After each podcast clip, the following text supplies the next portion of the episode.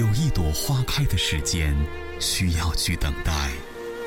于等待中，细听花开的声音。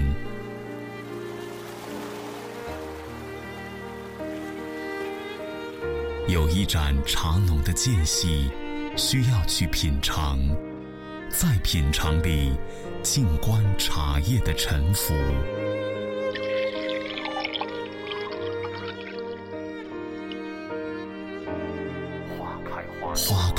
落，茶沉茶浮，心情积蓄，味道几何？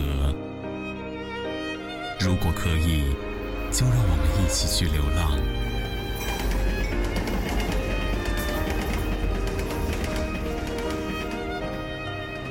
流浪在冬日傍晚的街头，流浪在暮色降临的小路。乐音网络广播电台，带你一起去流浪。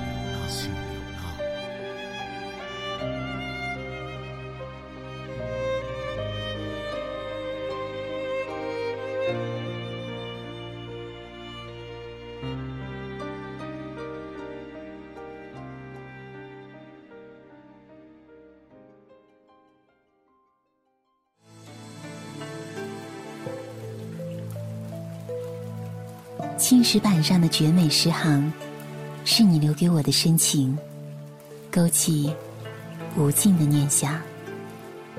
唱不尽的桃花扇，将千古风流只刺心中最柔软的角落。那溅落在扇面的，不是鲜血，而是千年的泪珠。小桥待嫁的人家，青石板上有你我。被斜阳拉长的影子，在虎丘斜塔与斜风细雨不期而遇。声声慢的黄花，却还不见开放。拙政园留园，留不住的西山夕阳，为这静谧的水乡之夜，歌唱向晚。这里是苏州，一个风流才子默写忧伤的地方，一个清婉女子。撑油纸伞走过的地方，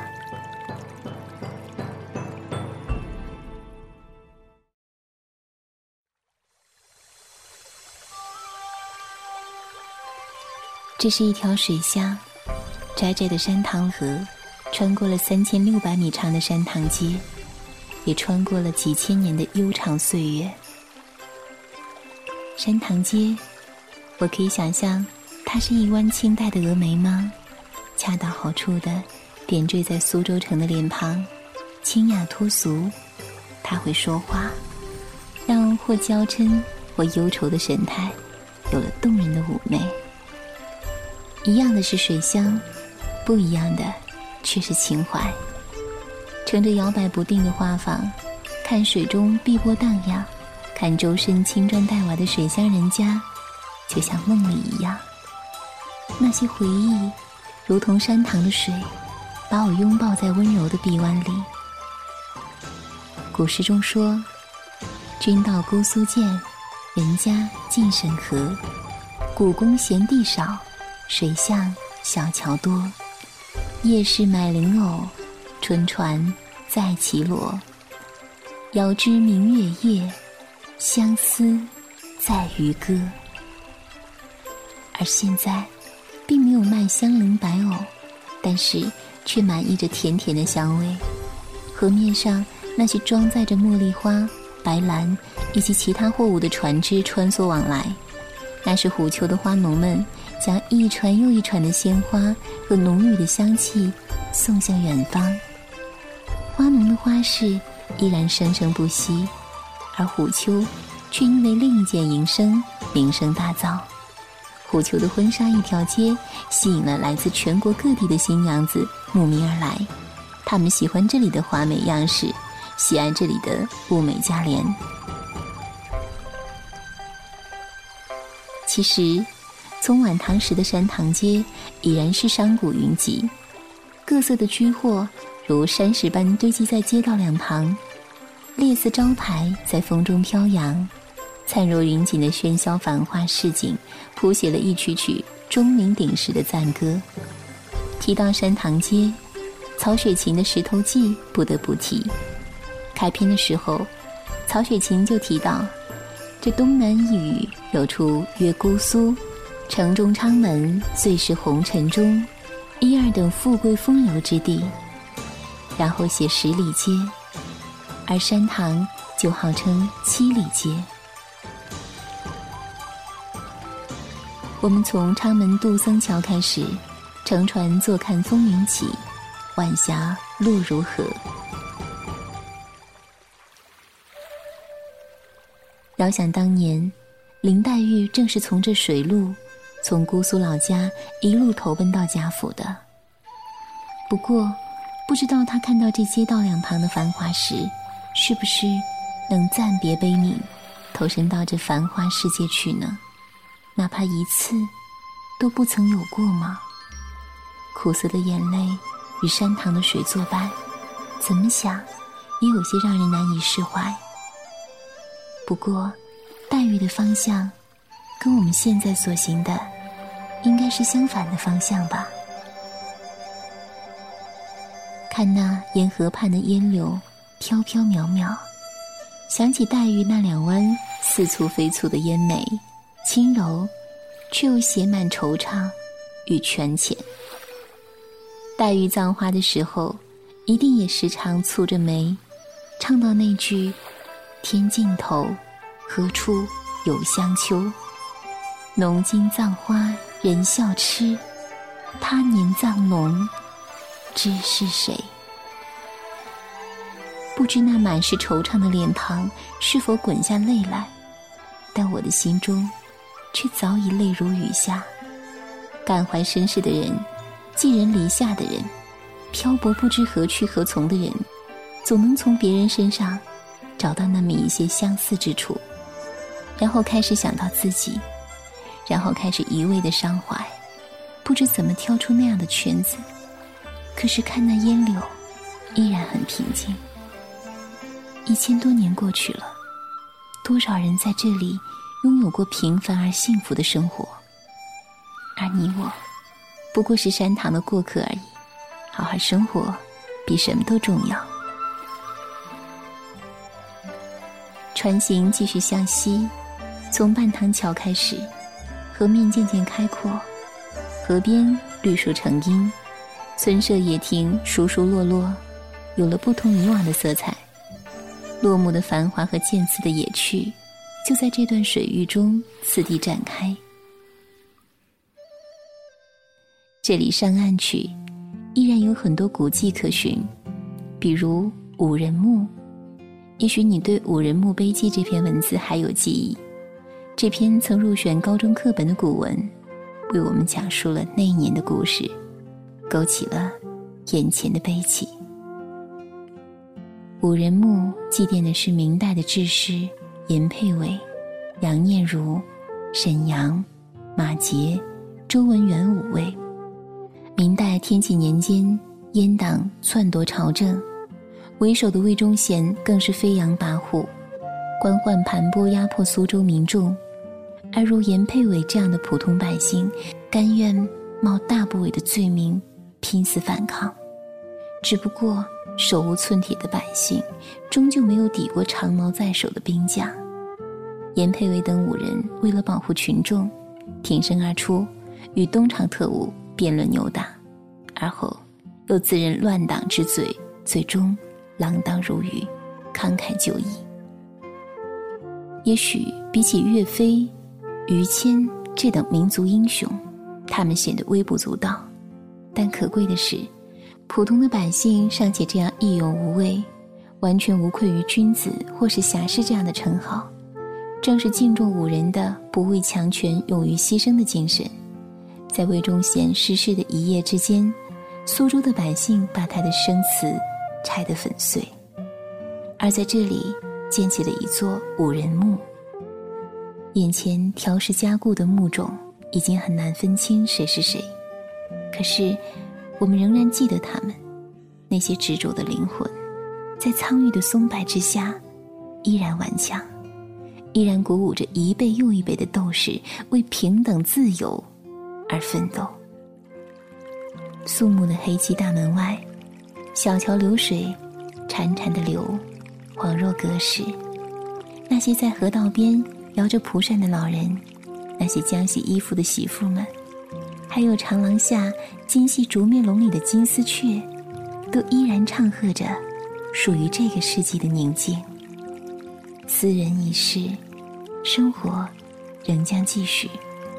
可是那些回荡在心间的敬仰和精神，都将长存不息。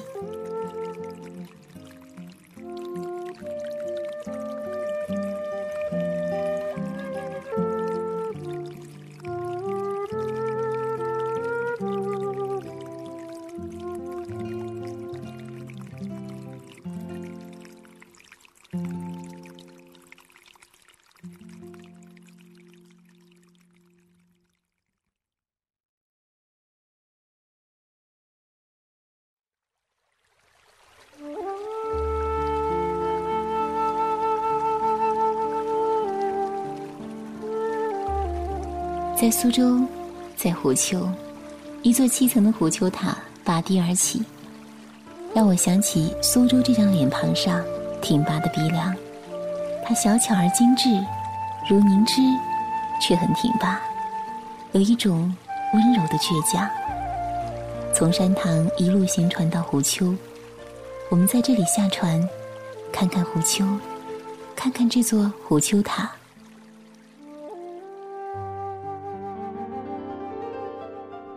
虎丘塔是苏州城曾经的标志，也算得上最能够代表苏州的风物之一。早在公元九百六十一年宋朝的时候，一座平面八角砖塔落成，人们叫它云岩寺塔，但现在大家更习惯叫它虎丘塔。你知道虎丘的另一个名字吗？有人说它是东方的比萨斜塔。因为地基的原因，塔身已经开始往西北方向倾斜，目前斜度是两度四十分。在塔中，走起来完全不会有失衡或是歪斜的感觉。可是，如果拿一个矿泉水瓶或是别的圆柱物体放在木质的地面，那么一定能够很清楚的发现，水瓶会咕噜咕噜的往下滚。虎丘塔其实还有更多的秘密。据说，在一九五六年重修塔身的时候，居然在第三层的夹层里发现了石函、金香、铜佛和铜镜，还有大量的越窑青瓷莲花碗，都是无价的珍宝。历经千年风雨的虎丘塔，依然屹立不倒。古树森森掩盖的，是那些凝聚在时光里的沉默。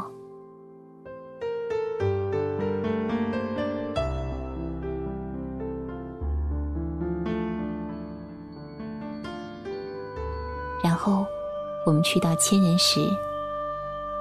千人石，你一定听过他的故事，那是一个渗着鲜血的恐怖故事。吴王阖闾为了给自己修建墓冢，调遣了十万工匠，他以水银做池，金玉为符砚，埋藏着扁珠之剑三千。但是，吴王阖闾又怕工匠们泄露了墓穴里的机关和秘密，于是。想到一个残忍的办法，他命令把成千上万的能工巧匠都杀死在千人石上，因为他始终相信一句话：只有死人才不会说话。这样一句简单的话，却换来了万千的杀戮。于是，以后每到下雨天，千人石都会悠悠地渗出淡淡的血色。据说。那是那些被活活杀死的工匠们从地底渗出的鲜血，带着无尽的幽怨和仇恨。故事的真假，我无从得知，但是千人石能够渗出淡红的水色，却是真的。你相信那些地下之血吗？其实不过是为了威慑前来盗墓侵权皇权的人所设的幌子吧。研究人员给了我们更科学的解释。那是因为千人石下有一层流纹岩，岩层含有丰富铁元素，因为晴日暴晒、雨天风蚀破碎，于是铁元素跟空气中的氧元素发生反应，形成了氧化铁。它们开始游离于岩层之外，最终在狂风暴雨的冲击下被雨水冲刷出来。那些雨水变成了淡淡的红色，它们不是血的眼泪，可是依然带着某种不为人所知的神秘与苦涩。而千人石，真的像是裂隙盘坐在地上听讲的一千人。从千人石上往北望。可以看见“虎丘剑池”四个字，笔法遒劲有力，都说是唐代大书法家颜真卿的真迹。不过，这其中又只有两个字是颜真卿所写，你知道是哪两个吗？借用苏州的一句俗语，叫做“假虎丘，真剑池”。怎么样，猜到了吗？其实，因为“虎丘”两个字经过风霜剥蚀、模糊不清之后，苏州刻石名家照原来的样子重新篆刻下来，所以“虎丘”是假，而只有“剑池”两个字是颜当年的真迹。但又有人说，“假虎丘，真剑池”其实是另有所指，说的正是吴王阖闾墓葬的秘密。剑池之所以叫剑池，是因为一盏如常见的水池立在悬崖之下，还因为传说于长剑和其他的三千柄宝剑都埋藏在这水底之下，为吴王殉葬。但不知是剑气太寒，还是暗池太寒，这里幽静的绿水，总让人有些不寒而栗的滋味。三千年前的历史，也许。成为一个千古之谜，也很好。欲盖弥彰，欲说还休的美，总是强过赤裸裸的玻璃。不论是开启秘密后平淡无奇，还是收获巨大，都不过是一阵烟雨。但秘密却是永恒的，它会引领一代又一代人用猎奇的心、敬仰的心，去朝圣这样一个地方。但是，一九五五年整修虎丘疏浚剑池时，刷洗苔藓之后露出的两方石刻，却披露了一些蛛丝马迹。石碑上记录了唐伯虎以及昆山等地的县令，在明正德七年的时候，在池底发现了吴王墓门的简单情况。也许，这层终极面纱，也将被最后撩开，然后。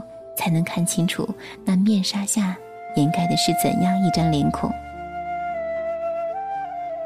虎丘有很多动人的故事，寒寒泉、盲河上手挖仙泉的灵趣、试剑石、吴王阖闾剑劈巨石的霸气、雍翠山庄江南四大才子各题“龙虎豹熊”一字的风雅、真阳墓。青龙红颜守节殉身的哀婉，孙武练兵场，名将训练宫女卫队的严明，都让人想要一探究竟。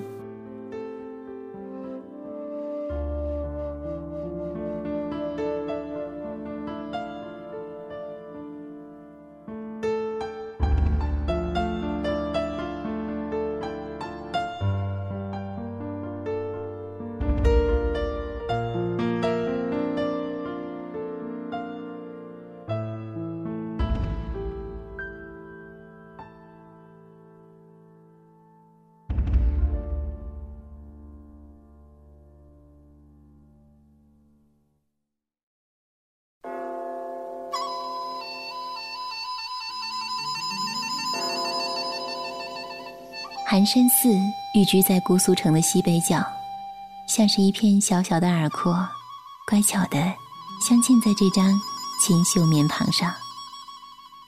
走进寒山寺，来不及闪躲，却已经闯入了前朝诗人的梦境。唐代诗人张继在《枫桥夜泊》中说：“月落乌啼霜满天，江枫渔火对愁眠。姑苏城外寒山寺，夜半钟声到客船。古人的诗意，不论是遣词造句，总是美得摄人心魄，让人无法不怀想。我无法停止对夜泊寒山寺的憧憬。一定要在一个满是星辰的夜晚，在这里停下脚步，细细聆听。寒山寺实在是很古旧，在南朝梁天监年间就建立起来了，后来屡次毁于火光之灾，又再多次重建。现在保留的寒山寺只能是清末时期重建的。寒山寺里供奉的是寒山、拾得两位和合二仙。这其中还有一个流传很广的故事。据说，在唐太宗贞观年间，有两名年轻人，一人叫寒山，一人叫拾得。他们自小就是一对非常要好的朋友。等到婚配的年纪，寒山的父母为寒山寻觅到一个可心的姑娘，定了亲。然而，姑娘其实早与拾得互生情愫。寒山心灰意冷之后，决定成全朋友，于是毅然离开家乡，只身去了苏州出家修行。拾得知道这一切之后，自认为愧对于朋友，也往苏州去寻寒山，决定皈依佛门。这时正是盛夏荷花盛开的日子。拾得在路边池塘里采摘了一枝美丽的荷花，带在身边。历经千山万水的艰苦跋涉后，荷花依然娇艳芬芳。终于，拾得与寒山在姑苏城外重逢，而此时，寒山正手捧碧荷，两人相视一笑。现在的寒山寺大雄宝殿背后正中墙上。你仍然可以看到一方碑石上有和合二仙的石刻画，来自清代扬州八卦之一的罗聘所画。过去苏州老一辈的人家里，婚嫁用的人物图画挂轴，还有春节时贴在大门上的门神，也是这二位神仙。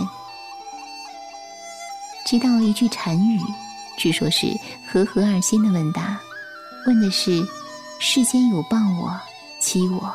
辱我、笑我、轻我、贱我、恶我、骗我，如何处置乎？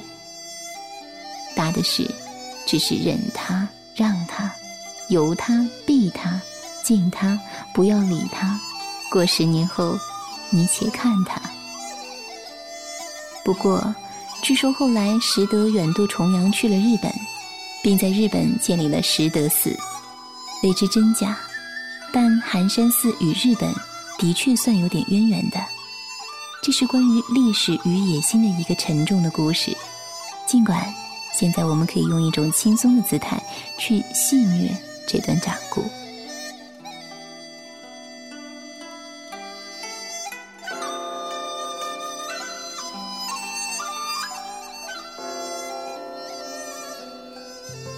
还记得枫桥夜泊里那遥远的钟声吗？唐代的夜半钟声，无法飘荡过几个世纪。事实上，连那口钟也荡然无存。于是，到了明代嘉靖年间，寺里又铸造了一口巨钟。但之后，据说被运往日本了。当然，后来也是不知所踪了。而我们现在看到的这口钟，是由日本人山田寒山发起募捐筹资。小林诚义等一批工匠铸造，在一九零五年时赠送给了苏州寒山寺。这钟一世共铸了两口，一口在日本管山寺，另一口就在寒山寺。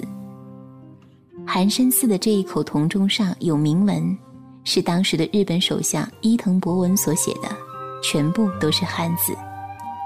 这一年，也是日本的气焰最鼎盛的一年。他所向披靡，战胜了德国，夺取了满洲，又吞并了朝鲜。当日军攻占南京的消息传到苏州后，盘踞在这里的松井石根欣喜若狂，亲自率领了百名亲信护卫，一路策马狂奔到了寒山寺，在枫桥夜泊的石碑前合影。那是一颗极度膨胀的内心，他焦躁狂热，好像炙手可热的功名利禄就在眼前。所幸的是，寒山寺免于战火，这里的人民誓死保卫了家园。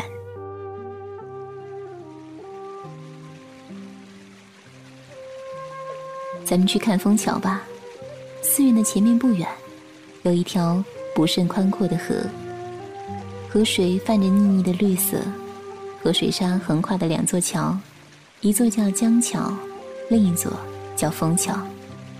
得知那诗中江枫渔火对愁眠的江枫，好像并非如同我心中所想的层林尽染的火红枫叶，而是指江桥和枫桥两两相望，心中哑然，一时语塞。是啊，有时候总不能想象的太好。也就不至于摔得太重。夜深了，我依然没有走，我在等待那半夜的钟声。我的心是忐忑的，真怕那半夜的钟声也乱了悠扬的韵律。走在寒山寺路上，也许我们的每一步都会和这些古人曾经的脚印重合，在江南的微风细雨中，侧耳倾听。戎马孔总的悲欢离合。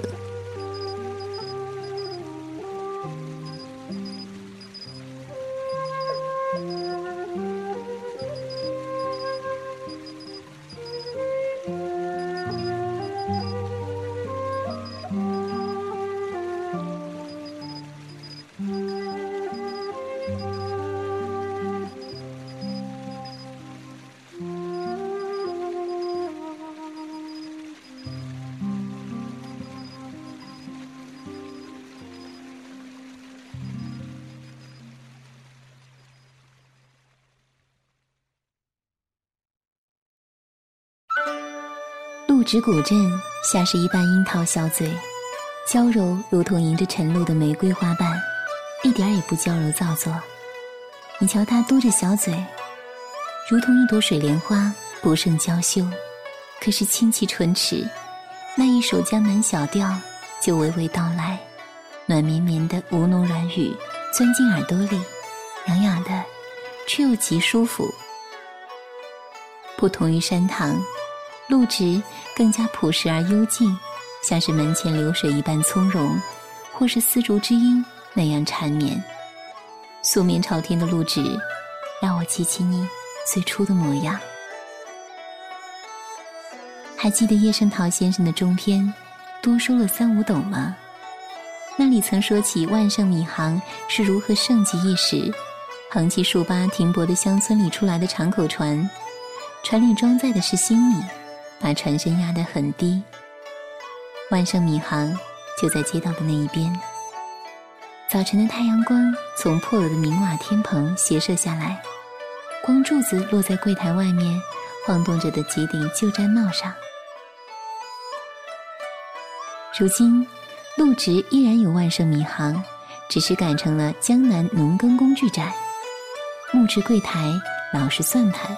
大小簸箕，还有不同尺码的木斗、长杆秤，一个不少。他们都在静静诉说着当年米行的繁盛。不过，那个曾经常常冷笑的扑哧出一声的掌柜，早就不见了踪影。河口也没有了长口船和一袋袋的新米，倒是多了几条候客的画舫，还有叶圣陶纪念馆。选一个下午，躲到沈宅里。听评弹，然后你一定会爱上这如泣如诉的吴侬软语。西会的沈宅原来是镇上最老的宅子之一，是同盟会会员沈白涵的房子。精致的浮雕还在老屋的每个角落里流云婉转。大厅前后一长排海棠形窗棂的落地长窗关闭时，整排窗的立面竟酷似一幅巨大空透的雕版画。几百年荣耀和辉煌的延续，就这样凝固在老屋的历史里了。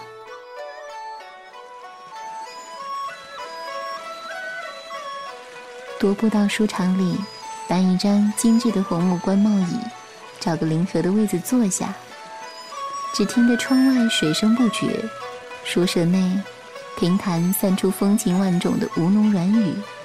天犹寒，水犹寒，梦中丝竹轻唱，端一盏碧螺春，点一折茶头凤，茶香曲软，真个梦里不知身是客。一晌贪欢。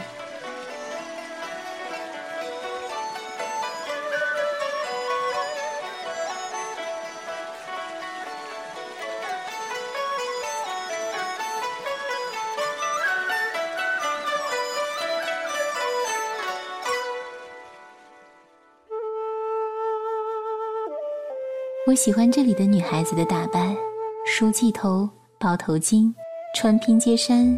束裾裙，还有绣花鞋，而露枝的水依然是这样静静的流淌。想起那个学戏的女孩子，同样一水含着露的眼睛，闪着泪光点点，尖尖的下巴，薄薄的嘴唇，嘴角的一对酒窝，笑起来时一定很好看。人人也都夸她模样俊，只是看着福缘太浅。她很小的时候。就因为家里太穷，被卖到戏楼给戏楼的先生做学徒，打打骂骂，倍感人生冷暖。后来，女孩子从将洗衣服的阿婆那里零星听到一些关于她母亲的故事。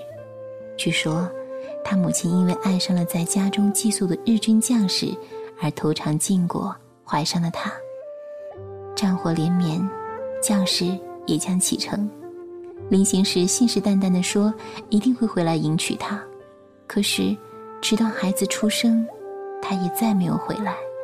之后，这个女人就一直在恐惧和期盼中惊慌失措，终于疯掉了。而那个孩子，因为无法养活，送给了西楼。他终于决定去找他妈妈。把平日苦苦攒下来的一些零钱和一两套还算好的衣裳装到背囊里，在一个夜里偷跑出去了。故事到这里戛然而止。没人知道那样的乱世，他要如何生存。陆之镇还有一座宝圣寺，建于南朝梁天监二年。你一定要去看看寺里尚存的那九尊泥塑罗汉，每一尊都形清神真、栩栩如生。他们出自唐代塑圣杨惠之的手笔，也是中国首批国家级保护文物。俗语说的“天下罗汉两堂半”，其中的半堂就是指的这里。可惜，现存罗汉有好几尊没有了眼睛。看上去有些诡异，面貌也变得模糊不清。据说本来是发光的宝石，后来被日本人盗走。惨淡的历史和无法忘怀的屈辱，所以才要记得，记得所有不快的，才能让自己更加坚强。